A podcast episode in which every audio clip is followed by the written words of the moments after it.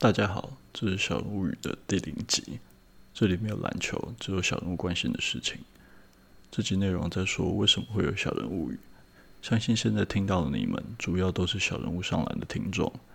当然，这个节目就是从小人物上篮而来的。在小人物上篮的四百集中，有一些主持人略微提到的经历和生活内容，我觉得这些就像是故事里的外传，游戏中的支线。这些支线可以让听众更了解这个人。也可以让听众在听他们的论述外，更能知道他们是为什么而这样想的。但碍于节目长度和主轴，并不适合完整的交代。